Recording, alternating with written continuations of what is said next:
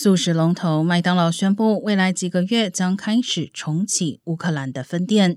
这不仅成为乌克兰逐步恢复日常生活的象征，也显示麦当劳撤出俄罗斯市场后，透过行动对基辅表达支持。基辅街头也可见到西班牙服饰品牌 Zara 和 Mango 等西方企业照常营业。麦当劳在近六个月前关闭乌克兰的分店，但仍持续向该国的一万多名员工支付薪资。麦当劳过去是美苏冷战趋缓的象征，但今年将其在俄罗斯的八百五十间分店转售。